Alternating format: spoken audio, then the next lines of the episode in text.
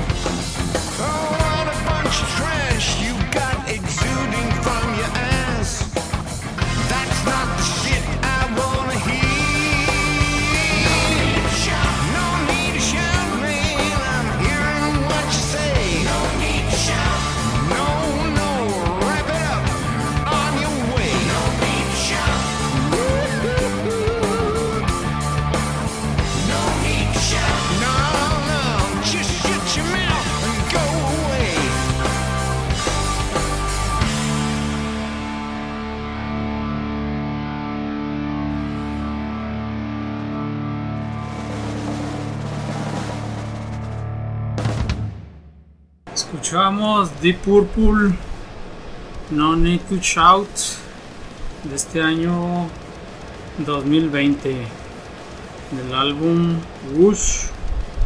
Este es el nuevo álbum de esta banda super clásica británica, activa ya desde 1968, ya 52 años.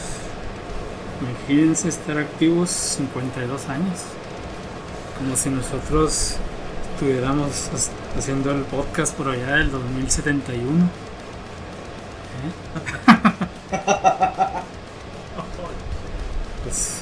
Pero bueno, pues ya hace muchos años y que tuvieron una pausa del 76 al 84 cuando regresaron con el Perfect Strangers. Pero pues mucha gente ha pasado por la banda, ¿no? Gente como David Coverdale, Joey Lynn Turner o Glenn Hughes, este, o hasta Joe Satriani que estuvo ahí como apoyo, pero pues apoyo nomás, ¿no?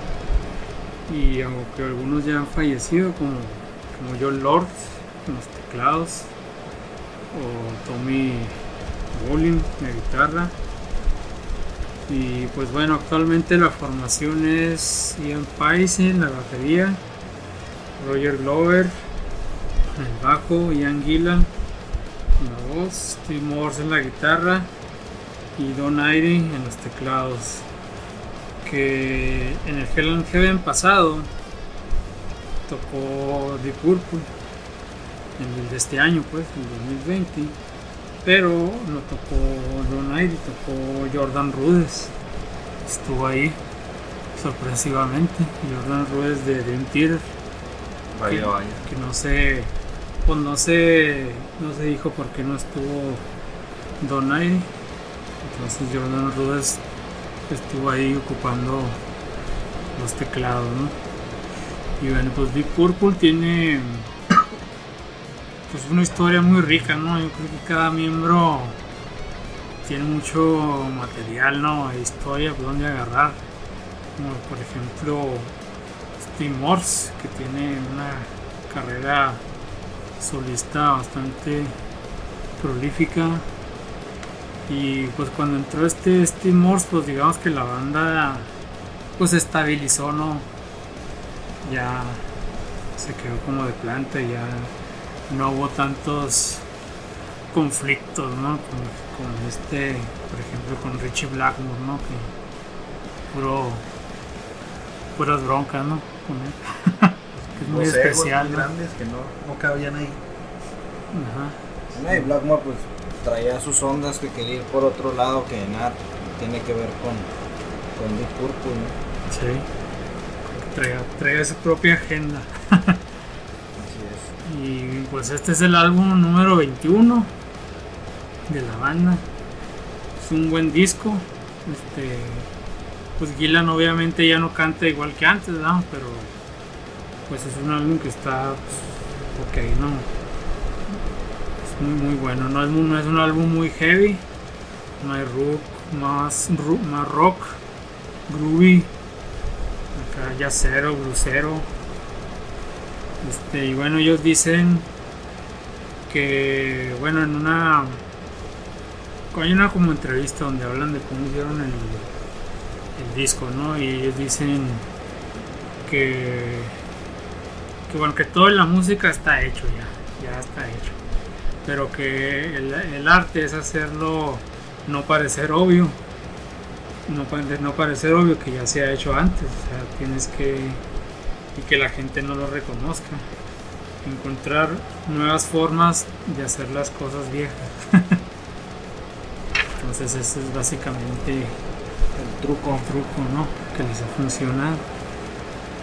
Y bueno, se les ve, se les ve cómodos, ya, ya sin pedos, ya ni egos, ni nada, ya están más así, pues ya, que ya no están en edad de andarse peleando.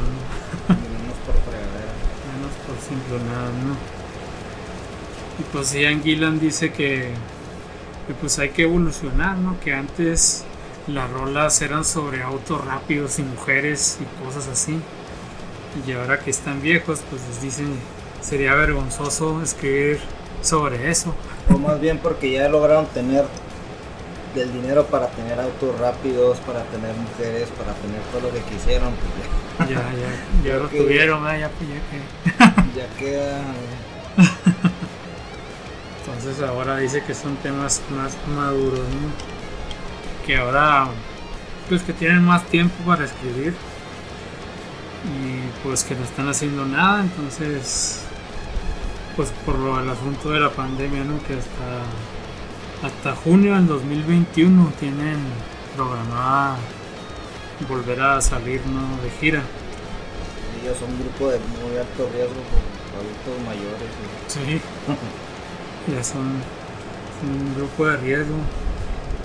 Pues bueno, ahora con este disco, pues los temas son un poco más medioambientales, por ejemplo, temas de actualidad, no política y cosas así. Y pues parece que hay Drip Purple para ratos. Don Airi dice que, que no para, no puede parar, que la música es parte de sus vidas, practicar, grabar, hacer giras. Y que como como dice Bob Dylan ¿no? que, que le preguntaron una vez algún día te vas a retirar y respondió retirar de qué porque pues es la vida no esta es la vida que, que escogió que no sabe si llegará a un final no Don Adri dice que, que espera con ansias el regreso a los escenarios pues porque tocar en vivo es lo más importante, ¿no? Estar con la gente, ¿no?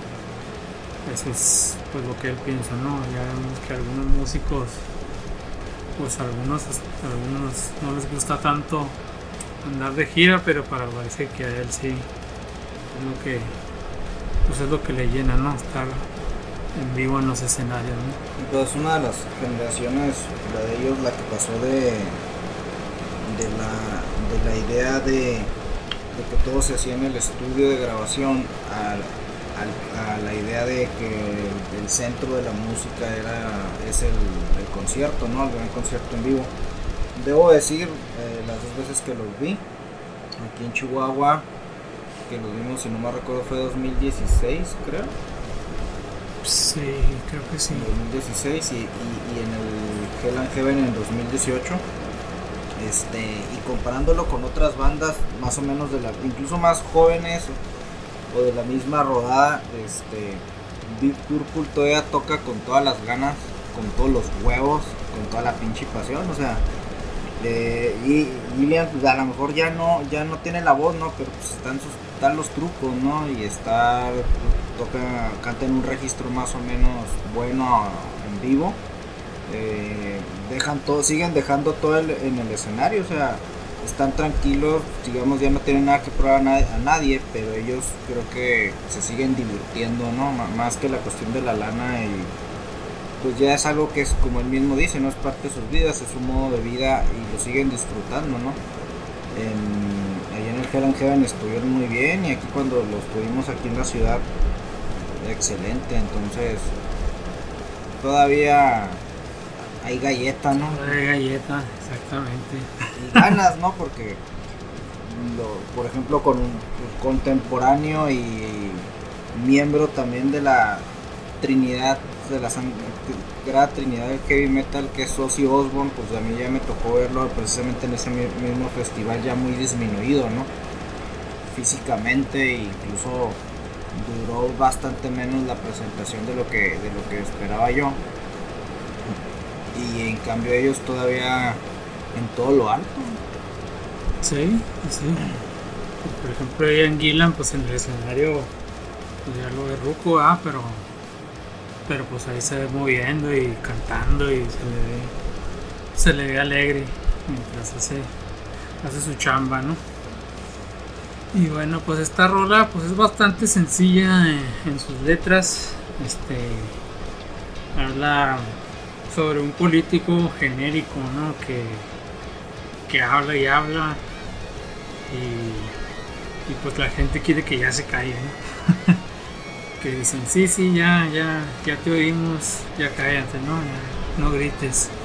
Lo que dice, no need, no need to shout, no es necesario que estés chingando. y pues bueno, es un, es un buen disco, este mantiene esa esencia de lo que es el Deep Purple, ¿no? Los, los teclados, los, al principio se oía ahí como, como este órgano, el Hammond, como que es este, que parece como la de, nos recuerda un poco la de Perfect Strangers, la rola, ese sonido, pues esos sonidos son muy, muy típicos, ¿no? De, de Deep Purple, ¿no? Este juego de teclados Y la y las la guitarras, ajá, teclados y guitarras es algo muy, pues es su, su sello, ¿no? Sí, sí. sello particular de, de, de la banda, ¿no? Y pues bueno, ¿no? ese es un, es un buen un buen disco recomendable y la rola pues es es también muy pues es- posiblemente no sea la mejor rola del disco ¿verdad? pero pues ese teclado de principio pues me hizo pues este escogerla no para para traerla aquí al podcast porque pues, ese teclado es lo que ha hecho a, a esta banda no lo que es Es el sonido característico, ¿no? Eh, hay un, un programa, una serie de, de episodios que se llama ah, Greatest Albums o algo así. No recuerdo bien. Que escogen álbums que han hecho historia, ¿no? Y en uno de esos capítulos está Deep Purple. Creo que están hablando del Machine Head. Y sale él hablando de cómo pues, cómo logra ese sonido y sale tocando el, el Hammond que mencionas. Y, sí, habla, habla de todo eso, sale tocándolo y te explica ahí eh, tu estilo. No, que esto hice al momento de grabar y se ponía a tocar. pero el productor nos dijo que tal vez si hiciéramos esto otro, ya salió, y de ahí salió esto. Esto otro, ya lo empieza a tocar y está, muy interesante porque pues te da la imagen de cómo estaban ellos en el estudio, que llevaban algo en mente, y ya una vez que están ahí, de lo que lo cambian si lo cambian o, o le integran algo más. Y es, es el resultado es lo interesante, cómo llegan a eso. Un buen productor les abre caminos. No los está molestando, ¿no? Ni les está queriendo imponer la visión, pero sí les va, sí les puede abrir camino. Los ciegos los pueden mandar a la Sí, pues cuando es un güey que quiere Sí. ir, Tenemos que sonar más pop para las masas. Dame un sencillo necesito un sencillo Bob Rock. Sí. Pues bueno, Deep Purple, una excelente banda clásica, ¿no? Y ahora que decías eso de que piensas una cosa, pues cuando piensas en un proyecto, ¿no? Que te encargan, te lo imaginas, no, aquí cabe todo, güey. Ajá. Y ya lo empiezas a dibujar y cuartote nomás te ya no cabe nada más. Cosas- Que algo conceptual así, mental. eh, pues todo, todo, todo funciona, ¿no? Ajá. Ya la hora en la que lo pasas al papel y empiezas a integrar medidas reales. O en este caso, Ya sonidos. cierto tipo de arreglos o notas. O... Bueno, pues esas cosas, pues te das cuenta de que, ah, caray, se oye bien, pero como que la base de la canción pues, no, no va con eso. Ajá. Me lo Pues, a- imaginaba diferente. Y de repente lo cambian y ya es un resultado totalmente distinto con una base similar. Entonces, pues, ese es el trabajo también. Pues eso también tiene que ver ahí con el músico, ¿no? Que, que se imagine algo y que eso lo plane, pues eso, eso tiene su mérito, ¿no? Y bueno, pues creo que es hora de ir a otra rola. Estamos empezando y volvemos.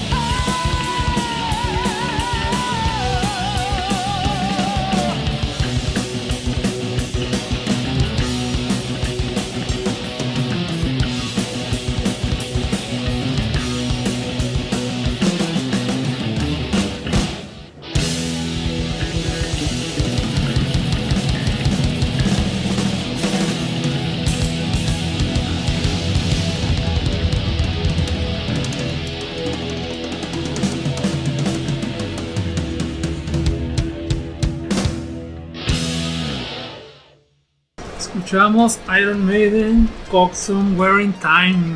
¿Qué nos puede decir de esta rola? La rola que hable, que hable, que abre el álbum Somewhere in Time de Iron Maiden. Eh, pues una gran canción, ¿no? Es, es este el álbum que digamos rompió un poco el esquema que ya trae Iron Maiden.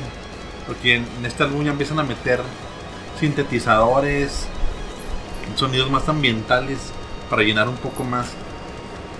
Y desde el, desde principio del álbum hasta el final se, se oye, se, se nota esa transición. Esta canción, Called Somewhere in Time, habla acerca de un viajero en el tiempo, bueno, dos. Está basada en una película se llama Time After Time de 1979. Esta película, así a grandes rasgos, trata sobre una persona llamada H.G. Wells que tiene una máquina del tiempo. Eh, eso fue en el año 1893. Y esa máquina se la roban. Nada más ni nada menos que Jack the Ripper o Jack el Destripador. Tiene un mezcladero, ¿no? De Sí. personajes acá. Y viaja al futuro al 1979. El lejano futuro de 1900. 1979 y H.G. Wells va y lo busca. Jack the Ripper agarra la máquina, pero se le olvida un dispositivo que que ya lo, lo- lo deja ahí atrapado en ese momento en el tiempo. No se puede regresar ni puede moverse. Y H.G. Wells lo tiene y eso lo ayuda a ir a ese momento en el tiempo en el que está Jack the Ripper. Y pues lo logra rastrear y se lo encuentra. Y tienen ahí un digamos un encuentro interesante en el que bueno, está H.G. Wells está preocupado porque bueno, pues, es un asesino, va a hacer su desmadre, vamos a ver que detenerlo. Pero se encuentra en que aunque la época actual pues ya para ese entonces ya hubo dos guerras mundiales, ya hubo un montón de cosas, ¿no? Ya había carros voladores. Sí, ya, ya había carros, ya había aviones. de- para la época en la que él venía, pues, el mundo ya era un caos. Y le dice Jack the Ripper, no, pues cuando se lo encuentra. Pues en ese tiempo yo era un amateur, pero aquí, Aquí ya está Ted Bundy, Sí, ¿no? Ed Kemper. Ahorita peso no, sí. ahorita s- no, no, o sea, no, pues no soy nadie ese. Ah, no, decía, en aquel momento yo era un fenómeno, pero ahorita pues, soy un amateur. O sea, con toda la violencia que se vive en estos tiempos, pues no, me, me hacen ver como un principiante. O sea, la verdad, pues no, no- Me no desmotivan. Sí. Y este, hay una parte en la letra de la canción que dice Time is always on my side. Pues se refiere a que pues, eres el poseedor de la máquina del tiempo, pues, tienes la, la ventaja, ¿no? De, pues de que el tiempo te favorezca y hacer cosas que pues, no antes no podías hacer. Y pues, viajas en el tiempo, viajas al pasado y lo conoces que, lo que, va a pasar, sí. Total, o sea, pues para no spoilearle la película, porque sí se ve que es una película muy buena. Y pues eh, te hace pensar, ¿no? De- sí, más filosóficamente de cómo pensamos que por vivir en tiempos modernos somos una sociedad más civilizada cuando en realidad pues tal vez no lo somos. Sí, en realidad avanzamos en unas cosas, pero en otras mm, ahí nos quedamos, ¿no? O vamos para atrás. O vamos para atrás, ¿no? La cuestión moral y cosas así. Fíjate que me recordó por los- hay una película que se llamaba La Liga Extraordinaria que contaron en una especie como de, de, de Liga de la Justicia o Avengers este, a Ah, sí. personajes de la época de, de la literatura victoriana, este, a... Era, Ah, era este, Jekyll, ¿cómo ¿no? se llama? Ah, el Dr. Jekyll y Mr. Hyde, Dorian Gray, poderes, Una este, vampira, ¿no? Un vampiro. Un vampiro de Carl Abraham Stoker, así diferentes. Nemo, el Capitán El Nemo. Capitán Nemo también. Sí. Y el, ¿cómo se llama? El, la H.G. Wells es, es el autor de ciencia ficción, por uno de los autores de ciencia ficción por excelencia, porque predijo mucho de lo que de, de la tecnología del siglo XX e incluso del, del XXI, incluyendo armas de la Primera y Segunda Guerra Mundial. Pues de ahí se agarra que De ahí se agarra. ya, ya después viaja, pero al 1920 y tantos. No, no recuerdo exactamente y ya se pone, escribe y en sus novelas sale que, vamos, que la guerra mundial, que el socialismo, que los derechos de las mujeres y todo. El castrochavismo, Sí. De, Cuba, de Cubazuela del Norte. el imperio cubano. Y este y la portada, por ejemplo, del, del Somewhere in Time. Los, la ves y es Blade Runner. Acá, eh, Se le di muy a la Terminator, ¿no? Este, pero ¿de qué año es este el Somewhere? Del 80 y- 86. 86. Un año después de la primera de Terminator. Septiembre del 86. Este, y, el, y, y la portada, todo, de- es también de Riggs, ¿no? De Riggs. Dirk Riggs. Ajá, Sí. y, es, y, y el tipo de ambiente que salía en Blade Runner, güey. Mucho neón, ¿no? A la mera hora el futuro no fue tan así, pero, pero más o menos así se imaginaban el, el futuro de los 80. Sí. ¿Ustedes nunca se han puesto a jugar con las portadas de Iron Maiden donde está el logotipito del Derek Riggs? Sí. También a buscar una página con el tutorial acá, el World Drop de, de las portadas del Maiden, pero de las que no encontré. Era el Wally de las portadas del Maiden.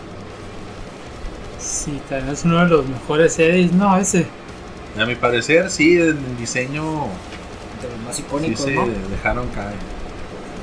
Está muy bien diseñado y lo, pues muy particular, ¿no? Porque es el, el Eddie del futuro. Ahí tienes los más clásicos, pues el Eddie acá del Power Slave, el, El de Momia. el Eddie Momia, güey, el, el, El Eddie Killers, loco. el Eddie loco, el, el Eddie... Como que fue evolucionando, ¿no? Según las portadas. En el Power Slave lo matan. Y luego ya. No, ahora quiere matar a Margaret Thatcher. Del Killer, ¿no? Creo que es eso. Y este, pero es como el más icónico. Y cuando yo los vi en la gira del Somewhere Back in Time, ahí en el año 2008, güey, ya 12 años. 12 Pues ahí estuvimos todos, ¿no? Y es uno de los- es el que sacaron ¿no? de Monigote, el de, el de. Sí. La botargota. La botargota. Excelente gira. Excelente gira. Muy buena idea esa, ¿no? Y luego con el avión, el Air Force One, pues era así como parte de, la, de todo lo que se movía. Y- y con el Dreamliner. Tanto así que hasta le gustó al presidente de México, se compró el suyo.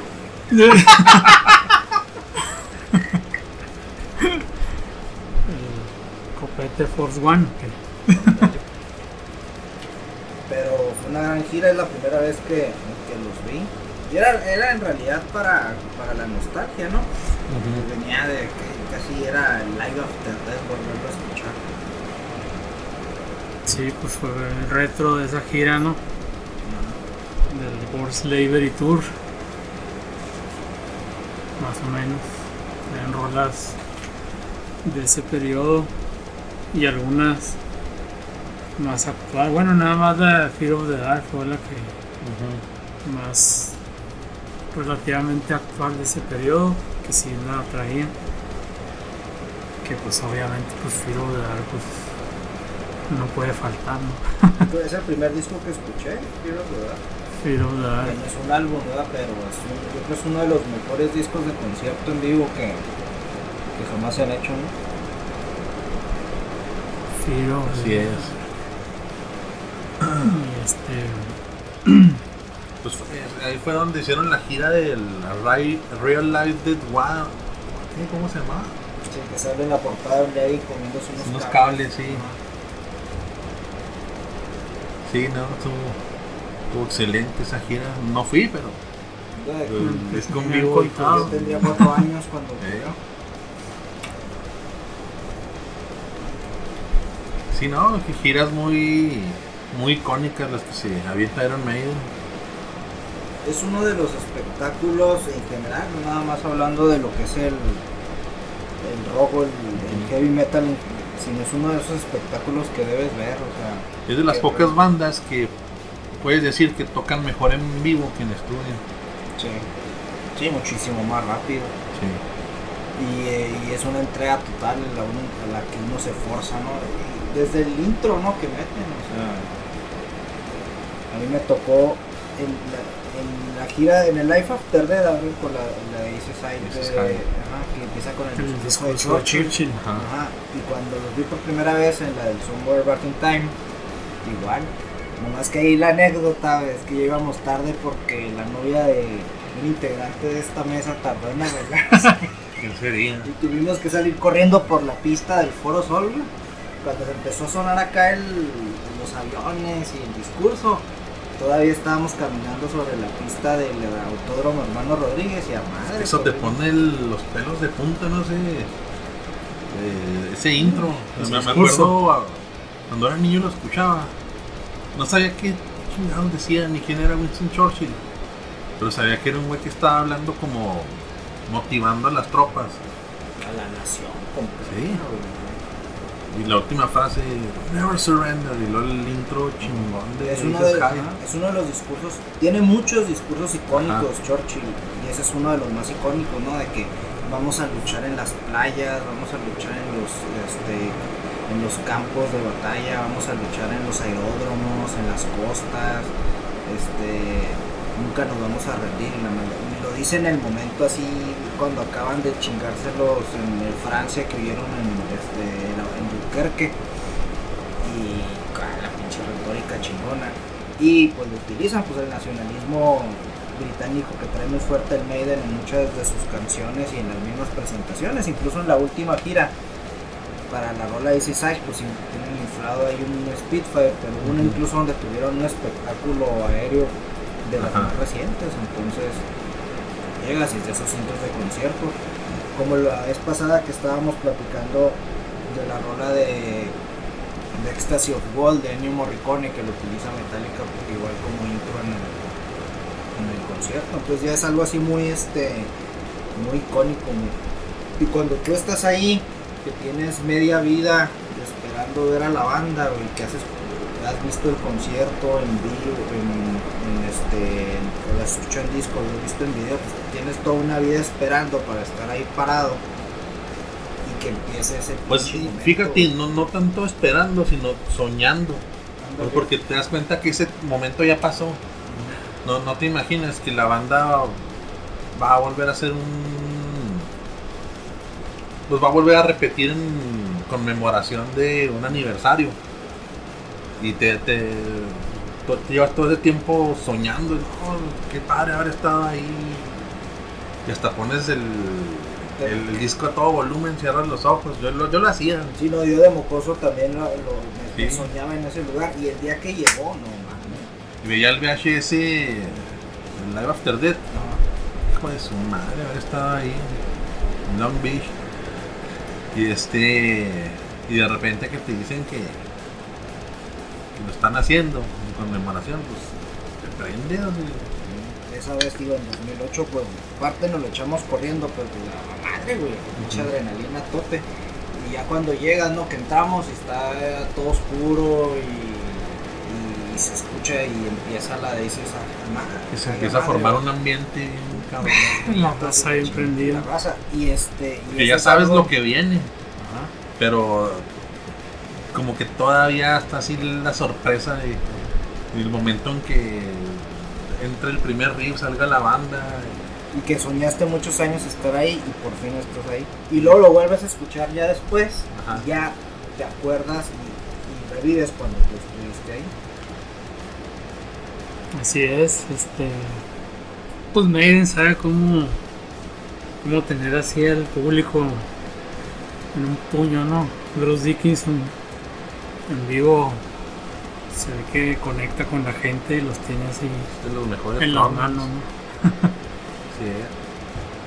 Sí. Ponle físicamente no es alguien imponente, pero aún así tiene una presencia en el escenario que pocos. Igual Sí. su voz, lo escuchas, es Dickinson. Un timbre así muy único. Lo, lo ves en vivo corriendo para todos lados, dice, pues ya están, pues no son jóvenes, pero pues se mueven como si lo fueran. Y no son conciertos de 50 minutos, una hora, son conciertos de casi dos horas. Sí, excelentes, Incluso un poco más. Sí.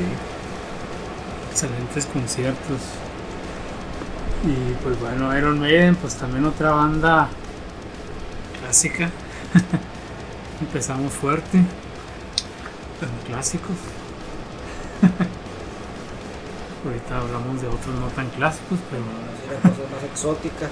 Ajá, antes era cosas más exóticas, Lo- pero A lo que acostumbramos, ¿no? Siempre traer cosas nuevas, pero sin olvidar las raíces. sí, pues tratar de no estancarnos, ¿no? Nada más en puro puras cosas Cosas de cajón. De cajón, ¿no? Y Pero de vez en cuando sí pues, recordar, ¿no? sí, ahora que decías tú de la máquina del tiempo, bueno, volviendo un poco a eso de la máquina del tiempo, yo creo eso, si nosotros tuviéramos esa máquina del tiempo, yo creo que sí veríamos eso, ¿no? Ir a unos conciertos clásicos. Sí, sí. Ir al de Live After Death, el que es el de Long Beach. Y- Damas Justice Tour. Damas Justice Tour. Pues madre. En Seattle, ahí está. ¿no? La Night in Japan del Deep Purple. Sí, Made in Japan. Este. Ah, cuando se grabó el Made in Japan, ¿verdad? Made in Japan. En Japan. Pues bueno, ahí sí estaría un poco extraño. Tenemos una máquina del tiempo, pero una máquina del espacio-tiempo. Para Bueno, que también pero- te lleve al lugar que quieras. Pero ponte que sabe, vienes del futuro, sabes ciertas cosas, puedes aprovechar a tu favor para hacer feria y Sí, Unas, unas apuestillas. Unas apuestillas. apuestas, Esta ¿no? película que cumple. ¿Cuántos años? 35 años este año. 35. un calendario. Un calendario deportivo. A, a los toros de Chicago todas las, Sí, o sea, todos esos años. pues como, como dices, no usarla para modificar o hacer tu desmadre, sino para Pasarla chido. pasarla ¿eh? chido. Este, ir a estos conciertos clásicos. El apogeo del thrash metal. ¿no? Cuando, cuando empezaba, cuando tocaban en barecillos así, Eh, pedorros, cantinas, miadas. de ir a pistear con ellos. ¿Qué onda, mi Dave? más Este, accesibles, ¿no? Ese es mi Steve. ¿Qué onda? Vengo del futuro a decirte. Ah, eso no se Cállate. puede. Cállate. No valió madre. Güey. madre, se suicida, no acá alguien. Regresas y lo. Ya sacó disco Iron Maiden. ¿Quién es Iron Maiden? Iron qué? Iron qué? No.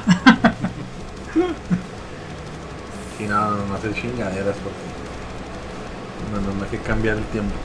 Ajá. Como hay, hablando de eso, hay un especial de, de Dragon Ball donde viajan en el tiempo Ajá. y lo viaja Goku a la época de Goku niño y le dicen, no, no vayamos a hablar contigo, no hagas chingaderas. Y lo llegan, mira Goku, Goku, ¿dónde estás? Y ya está hablando acá con él mismo, no, mira la bola y la chingada. ¿Qué te acabo de decir? Sus pendejadas como Time pendejadas. No, no vas a tocar a tu otro yo. Bueno, va a ser lo, primero que hace el baboso. Sí. Hay una película de Van Damme, el Time Cop, ¿no? ¿No la vieron? Pues sí, es Time Sí, Cop. Esa. Ah, sí, pues. La, la mejor escena es la del principio que, asa- que asaltan unos pinches güeyes que traen el oro de la confederación. Ah, sí. Ah, sí. Y que al final se tocan los dos güeyes ¿no? y se hacen mierda. Sí. El malo con el otro malo. Sí. En el pasado no era tan malo. Ajá. Que está comiendo cacahuates, ¿no? Y le da un chingazo a uno de culero. sí. Lo empuja acá contra, contra el vidrio. Uf, uf. Tan